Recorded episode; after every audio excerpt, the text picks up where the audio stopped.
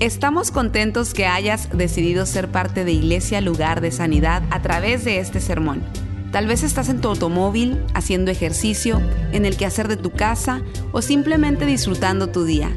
Es nuestra oración y nuestro deseo que tú recibas lo que Dios tiene para ti. Si te es posible, te recomendamos que tomes notas de lo que Dios te hable el día de hoy. Bueno, yo quiero hablar hoy rápidamente sobre eh, la verdadera resolución. Todo el mundo al principio de año usa esta palabra eh, resolución, la resolución del nuevo año. La gente hace planes para poder, eh, dicen, bueno, es el nuevo año, como que hay una fiebre de, empezar bien y cuáles son las cosas que hay que hacer para que sea un año extraordinario. Y hay muchas cosas que tienen que ver con las finanzas, con eh, la, la forma en que nos vemos, con el cuerpo, con la casa, tantas cosas que uno dice, ahora se va a hacer este año. Este año va a ser extraordinario, pero usted y yo sabemos que ya para ahí, para final de enero, principio de febrero, ya todo eso se va como borrando, ¿no? Es como una neblina que salió y ya se va disipando. Pero yo quiero darte algunos puntos en esta, en esta tarde para ayudarte o ayudarnos a todos para en verdad emprender la verdadera resolución. Yo quiero definir esa palabra resolución porque yo creo que es importante definir estas cosas para poder entender de qué se trata. La palabra resolución quiere decir solución de un problema. Fíjese, la palabra resolución quiere decir solución de un problema. Y muchas veces nosotros entramos en una resolución sin resolver el problema. Lo que estamos es tratando superficialmente las cosas, pero también es una determinación o decisión de algo. Es ánimo y es valor. Ahí está la palabra resolución definida, solución de un problema. Ahora yo te hago la pregunta, ¿qué pasó con tu determinación del año pasado? ¿Qué pasó? ¿Qué pasó con esa determinación? Habías determinado que las cosas iban a cambiar, pero no han cambiado. Y yo creo que lo que pasa es que muchas veces, como dije al principio del año, estamos contentos, estamos eh, agradecidos con Dios por otro año y decimos vamos a hacer las cosas bien, pero la realidad del caso es que eh, cuando a veces las cosas no van bien en nuestras vidas, entonces decidimos cambiar. Y yo siempre he dicho que uno nunca va a cambiar hasta que no entienda que no, haya, que no hay necesidad de cambio. Por eso es que usted no puede cambiar a nadie. Uno de los más graves problemas de la vida es esposas o esposos que están queriendo cambiar. Esposa queriendo cambiar a su esposo, esposo queriendo cambiar. No lo va a hacer nunca. Usted nunca va a cambiar a la persona. El cambio viene cuando la persona entiende que tiene que cambiar. Muchas veces el cambio viene por un susto. Algo pasó violentamente, repentinamente, y tú dices, wow, si yo no cambio ahora, no van a ser, las cosas no me van a salir bien. Se me va a caer el techo encima. Así que cuando las cosas no van bien, prometemos cambiar. La verdad es que se necesita más que voluntad y determinación para cambiar. Yo se lo voy a explicar. Yo creo que esto es muy importante.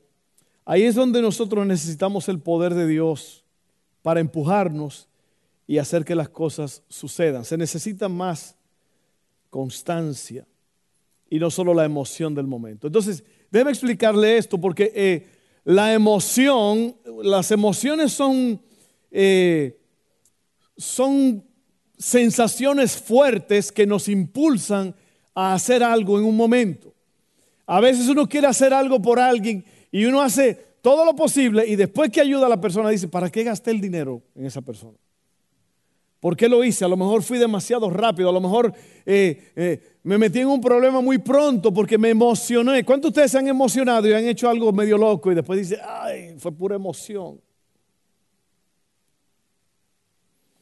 Entonces, eso es lo que pasa. Necesitamos constancia y no solo la emoción del momento. Muchas veces la gente dice, lo que necesitamos es fuerza de voluntad. No es suficiente. La voluntad es simplemente el deseo de hacer las cosas. El deseo eh, no es suficiente. Y yo le voy a dar unas cosas aquí para que usted entienda. Hay algo que el apóstol Pablo dijo, y yo creo que nosotros podemos basar el mensaje en eso. Filipenses 4:13, una frase muy corta pero muy poderosa. Fíjense lo que dijo el apóstol. Pues todo lo puedo hacer por medio de Cristo, quien me da las fuerzas. ¿Se da cuenta? No es la emoción, no es la resolución, no es esto o aquello, es una confianza pura en Dios, fe absoluta en Dios de que Él me va a ayudar. ¿No te ha pasado que has llegado a un punto en tu vida que en realidad te das cuenta que no puedes cambiar por ti mismo? ¿Te ha pasado? Tú dices, y yo creo que no todo el mundo llega a ese punto, pero hay personas que llegan a un punto en que dicen, wow, por más que traté, por más que he luchado, no he podido vencer esto. En realidad necesito ayuda de lo alto.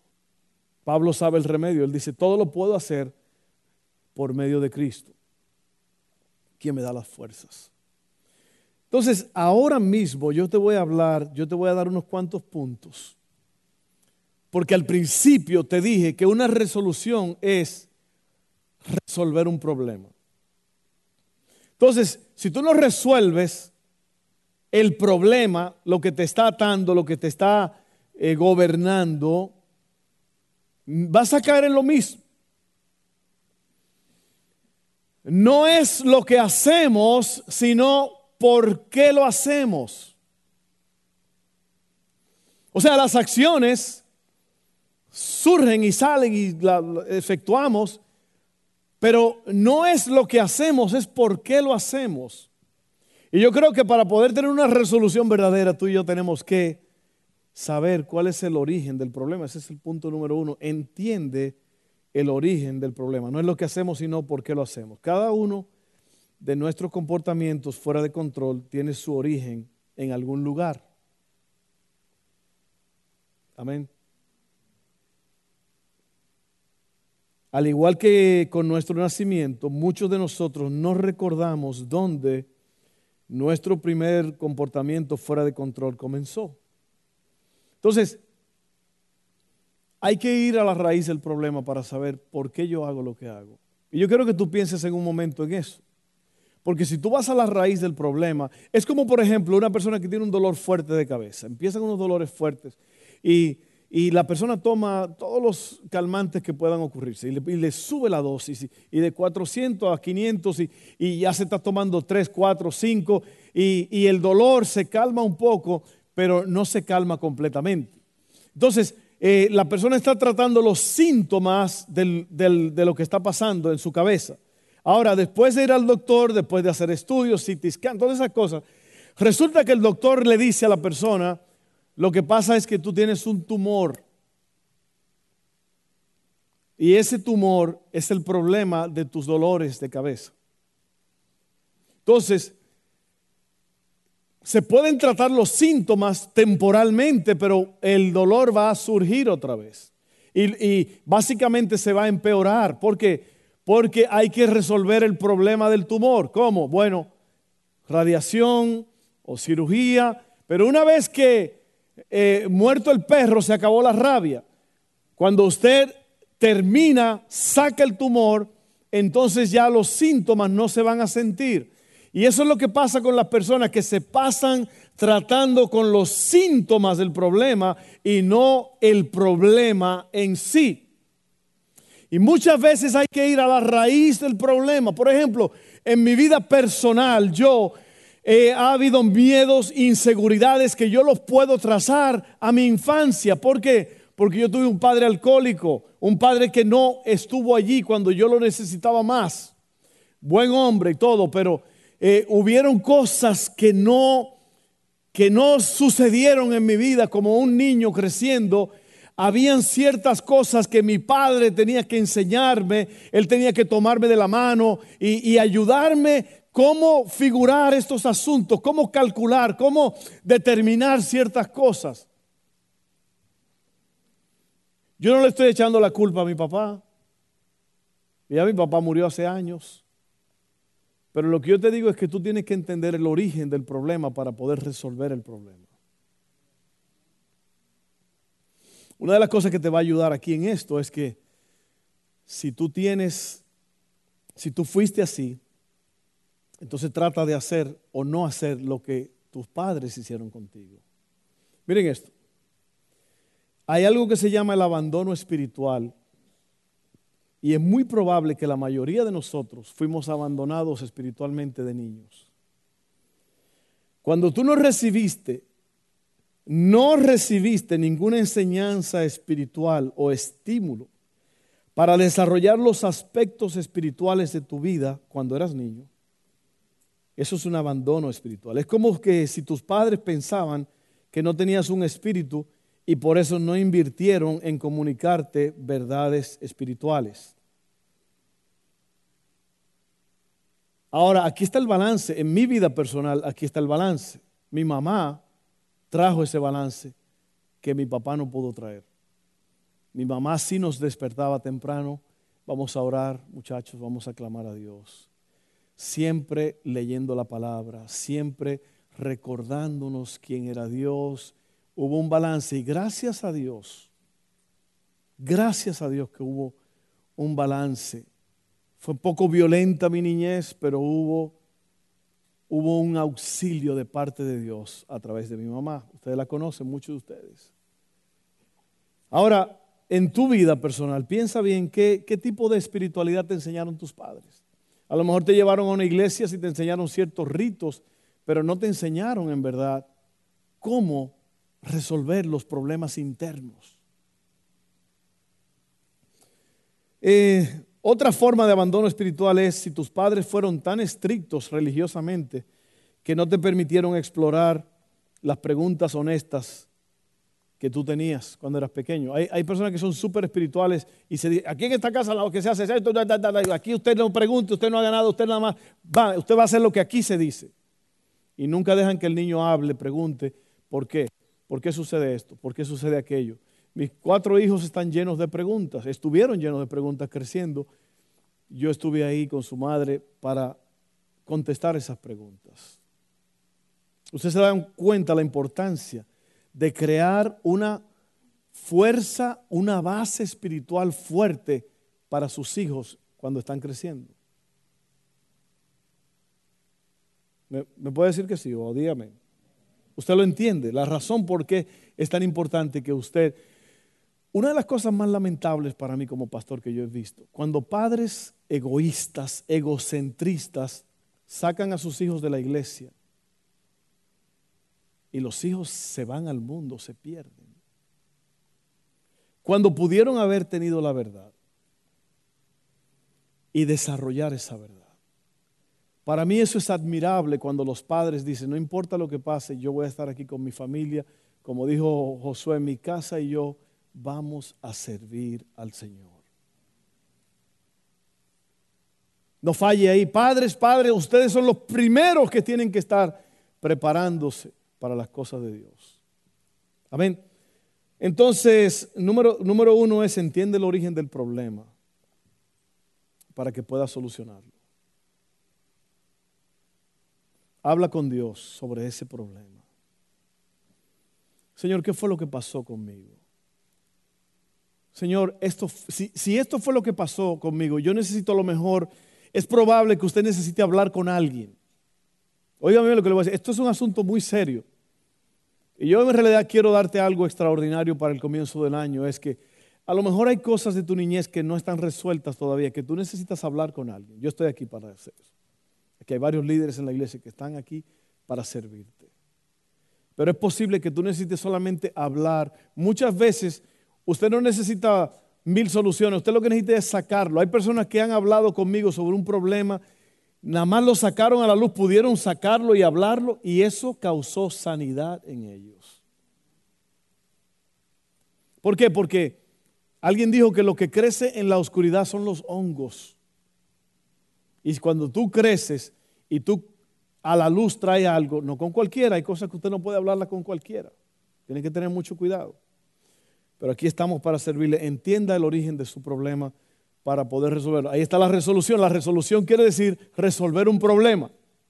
Amén. Número dos, pon tus prioridades en orden.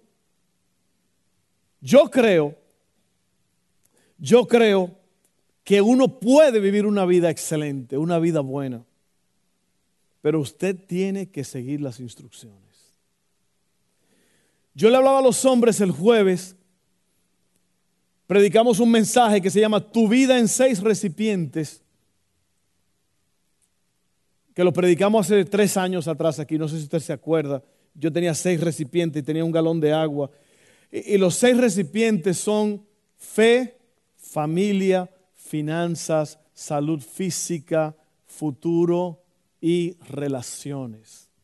Esas son las, seis áreas de tu vida y tú tienes que invertir en esas seis áreas de tu vida y tienes que invertir bien en ellas. Tienes que poner esfuerzo, tiempo en estas áreas de tu vida.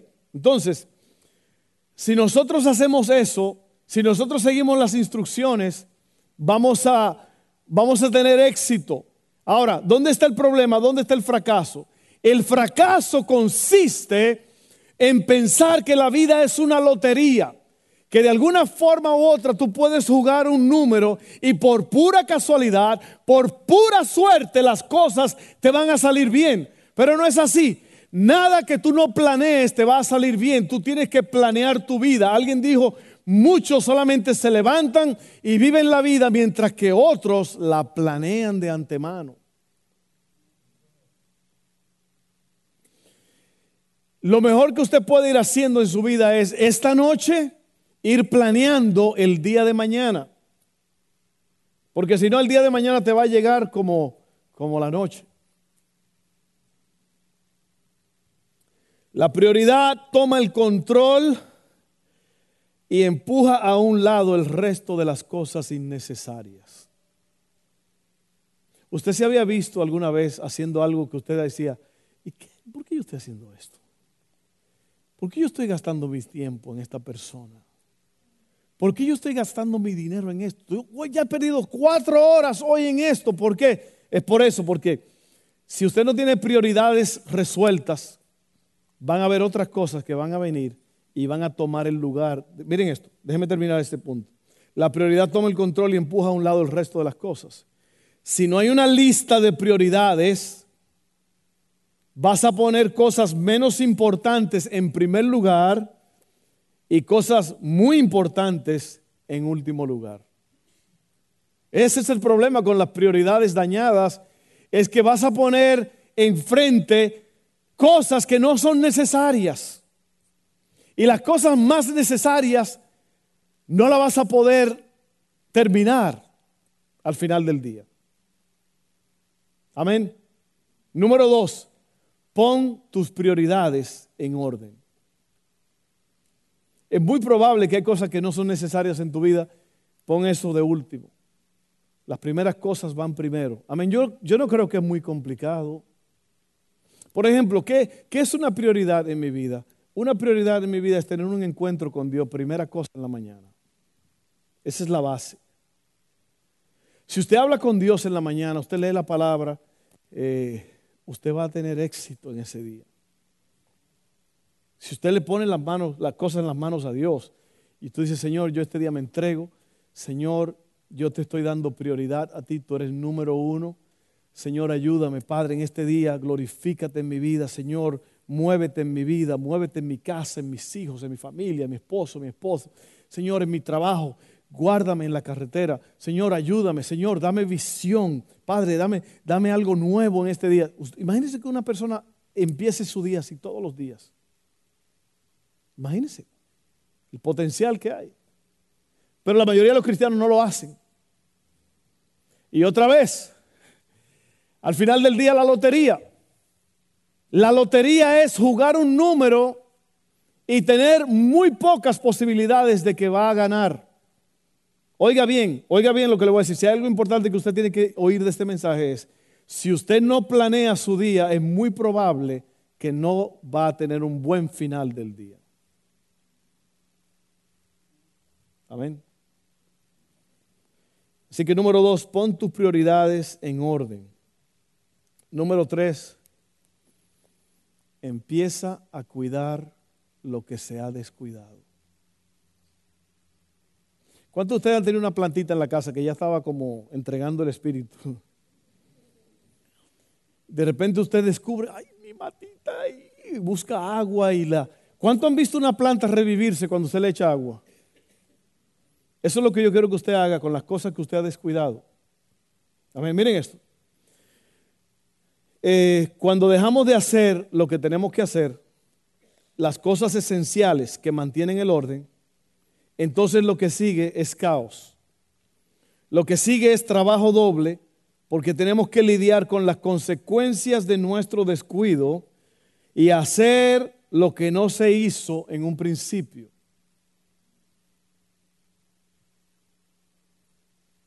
Amén. Si usted no cuida su relación matrimonial, es probable que llegue a un punto que se deteriore. Recuerde lo que dijimos hace unas semanas atrás, y esta, esta frase es clave, si usted la puede apuntar, apúntela. Yo, no yo tengo, todas estas notas están para que usted la tenga al final del servicio. Las cosas que no se cuidan tienden a deteriorarse. Las cosas que no se cuidan tienden a deteriorarse. Nosotros nos fuimos a Nueva York el 25 de diciembre. Eso fue un lunes. El domingo anterior habíamos tenido, para todos los que estuvieron aquí trabajando, tuvimos una comida china aquí atrás, en un cuarto aquí atrás, y toda esa comida sobró y mi esposa se la llevó a la casa que para, para meterla al refrigerador. mi esposa encontró la comida ayer en el carro de ella. Y Evan dijo, caliéntenla, no, le entramos de una vez. pero fíjense, es dañada la comida, a lo mejor tenía un valor, esto y aquello, pero lo que no se cuida se deteriora.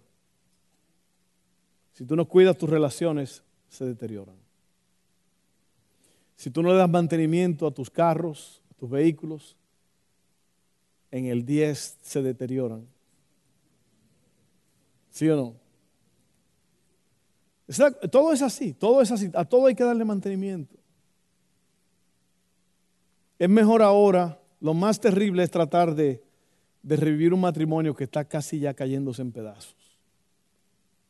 ¿Por qué no revivirlo ahora cuando hay tiempo? Invierte. Oiga bien lo que le voy a decir, hombres, mujeres. No hay nada más importante en la vida, aparte de Dios, que esa persona con la cual tú te casaste. Aunque usted no lo quiera aceptar, aunque usted lo diga con rabia y con... Esa persona es lo más importante que usted tiene. Y hay personas que dicen, no, primero son mis hijos. Yo le voy a decir, mis hijos se van un día. ¿Y sabe quién queda en el nido? En el nido queda ese viejo o esa vieja. Si por eso la Biblia dice que el hombre abandonará padre y madre y se unirá a su mujer y los dos serán una sola carne. Yo creo que hay que resucitar lo que una vez estuvo vivo. Así que empieza a cuidar lo que estaba descuidado. Oiga bien, ¿Por qué es tan difícil seguir las instrucciones de Dios para nosotros? Puede ser porque las instrucciones no son tan emocionantes como hacer las cosas a lo loco, espontáneamente, sin pensar en las consecuencias. Sin embargo, lo que garantiza el orden y la tranquilidad es hacer las cosas que tienen que hacerse cuando tienen que hacerse. A lo mejor no es tan emocionante, pero es esencial para que estés tranquilo tranquila sin tener que vivir reparando porque no preparaste. Cuando se descubre un cáncer, lo más importante es descubrirlo en su primera etapa. ¿Por qué? Porque en esa primera etapa es casi 100% seguro que se puede eh, sanar. Pero ya cuando la gente dice que es un cáncer etapa 4, 5, ya usted sabe bien que está difícil la cosa. Entonces, eso es lo que usted tiene que hacer es hacer lo que tiene que hacer cuando tenga que hacerlo.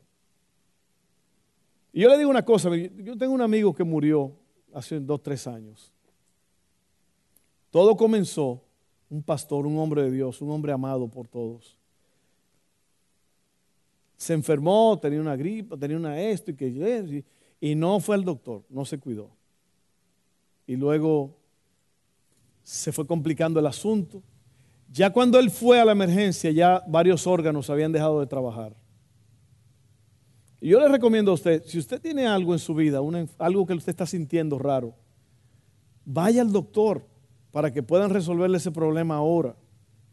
No llegue al doctor cuando, por eso digo aquí, hay que hacer lo que se tiene que hacer cuando tiene que hacerse. No espere. No espere. Hágalo ahora. Empiece hoy a invertir en su matrimonio. No descuide. Ok, no descuide. Déjeme terminar aquí. Eh, número uno, entienda el origen de su problema. Si no puede hacerlo solo, hable conmigo. Yo puedo juntarme con usted y hablamos. A lo mejor es un matrimonio que usted sabe ya que usted necesita un árbitro en su matrimonio. Ya usted no pudo solo, necesita a alguien que lo ayude. Número dos, ponga sus prioridades en orden haga una lista de las cosas que son más importantes en la vida. Número tres, empiece a cuidar lo que estaba descuidado. Échele agua a su matrimonio, échele agua a su casa, échele agua a sus hijos, abrace a sus hijos, ámelos, enséñeles, pase tiempo con ellos. Amén. Y número cuatro y final, transformación. Tiene que haber una transformación. Nunca vas a cambiar tu forma de vivir a menos que cambies tu forma de pensar. Son la gente de la banda que se están yendo en caso de que ustedes crean que ya el mensaje empezó a afectarle a algunos. Oiga bien, otra vez ahí está la lotería la lotería. Yo puedo seguir pensando tonterías, disparates, torcido. Es que mi papá, mi viejo, mi abuelo así pensaba y así decía y yo así soy. No, no, no, no, no. Yo le voy a enseñar un verso aquí que dice que no debe de ser así. Nunca vas a cambiar tu forma de vivir a menos que cambies tu forma de pensar. ¿Por qué? Porque la vida es un resultado de nuestros pensamientos. Tú eres, lo, lo vamos a leer ahora mismo. Lo que tú eres es el resultado de lo que tú piensas. Y lo que piensas es el resultado de las cosas de las cuales tu mente se alimenta. ¿Oíste? Déjame devolver la cinta.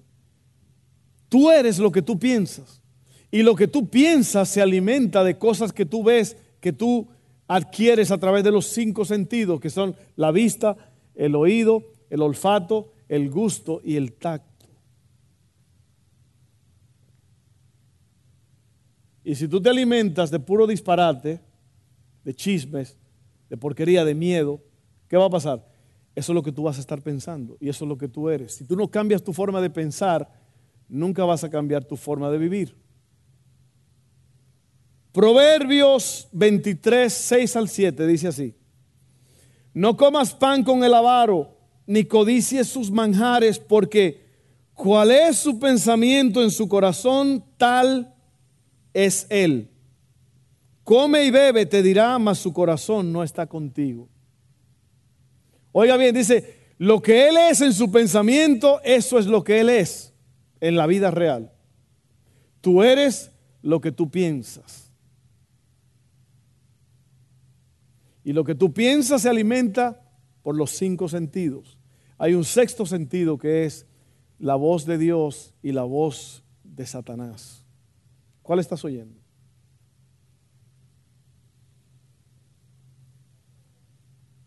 Los patrones, ya estamos cerrando, los patrones de conducta que imitamos son los que determinan qué tipo de vida vamos a vivir.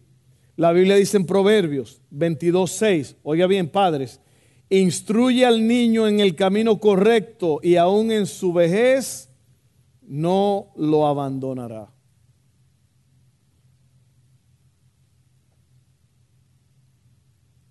instruye al niño en el camino correcto y aún en su vejez, en su viejez, dijo alguien por ahí, en su vejez no lo va a abandonar. ¿Por qué? Porque las enseñanzas espirituales son fuertes. Romanos 12.2, y aquí está lo, lo bueno para cerrar aquí. Romanos 12.2, no se amolden al mundo actual, sino sean transformados mediante la renovación de su mente, de tú eres lo que tú piensas.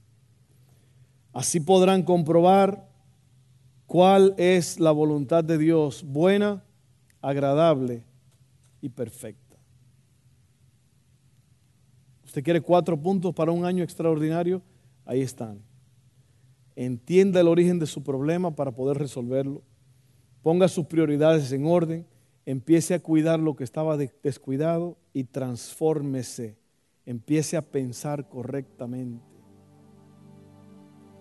yo voy a cerrar con esto aquí, de esta conclusión. Sin una determinación completa de vivir como Cristo y para Él, el camino hacia una transformación completa estará bloqueado. Oiga bien, si quieres que ocurran grandes cosas, no trates de hacer grandes cosas, pero haz las cosas pequeñas con un gran compromiso. Si tú quieres, oiga bien, oiga, lo ve. Si quieres que ocurran grandes cosas, no trates de hacer cosas grandes, pero haz cosas pequeñas con entrega y con compromiso. Las grandes puertas en la vida se mueven en bisagras pequeñas. ¿Lo ha visto usted? Yo tengo una puerta en mi casa. Un amigo me regaló cuatro puertas de esas, cinco. Son puertas de caoba pura, creo que es caoba hondureña, la mejor del mundo. ¿Cuántos hondureños en la casa? Se dice que como esa caoba hondureña no, no hay. Yo no sé por qué. Creo que está bendecida esa caoba. Pero esa puerta pesa. Pero tiene tres bisagras así, de ese tamaño. Y esa puerta tan pesada se mueve en esas cosas pequeñas. Las cosas pequeñas son las que, las que hacen las cosas grandes. ¿Ok? El problema no está en saber cómo soñar en grande. Usted le han dicho eso, ¿verdad? Sueña grande, sueña en grande. No, no. El, el asunto no está en saber cómo soñar en grande, sino en saber cómo empezar pequeño. Alguien dijo, y creo que la Biblia lo dice, nada más que no recuerdo exactamente dónde, es que las grandes cosas tienen pequeños comienzos.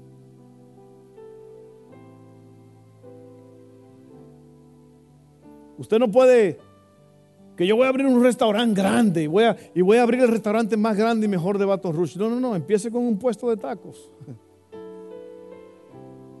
Empiece con lo que tenga. Lo que usted tiene es muy importante. Hay personas que quieren un carro del año, un carro nuevo, y no, ni siquiera lavan el que tienen. Sáquele brillo a ese carrito, lávelo y usted verá que a lo mejor usted se va a enamorar de él otra vez. Vivir en grande es el resultado directo de mil pequeñas decisiones. La grandeza se basa en cosas pequeñas, bien hechas, día tras día. Mantente fiel.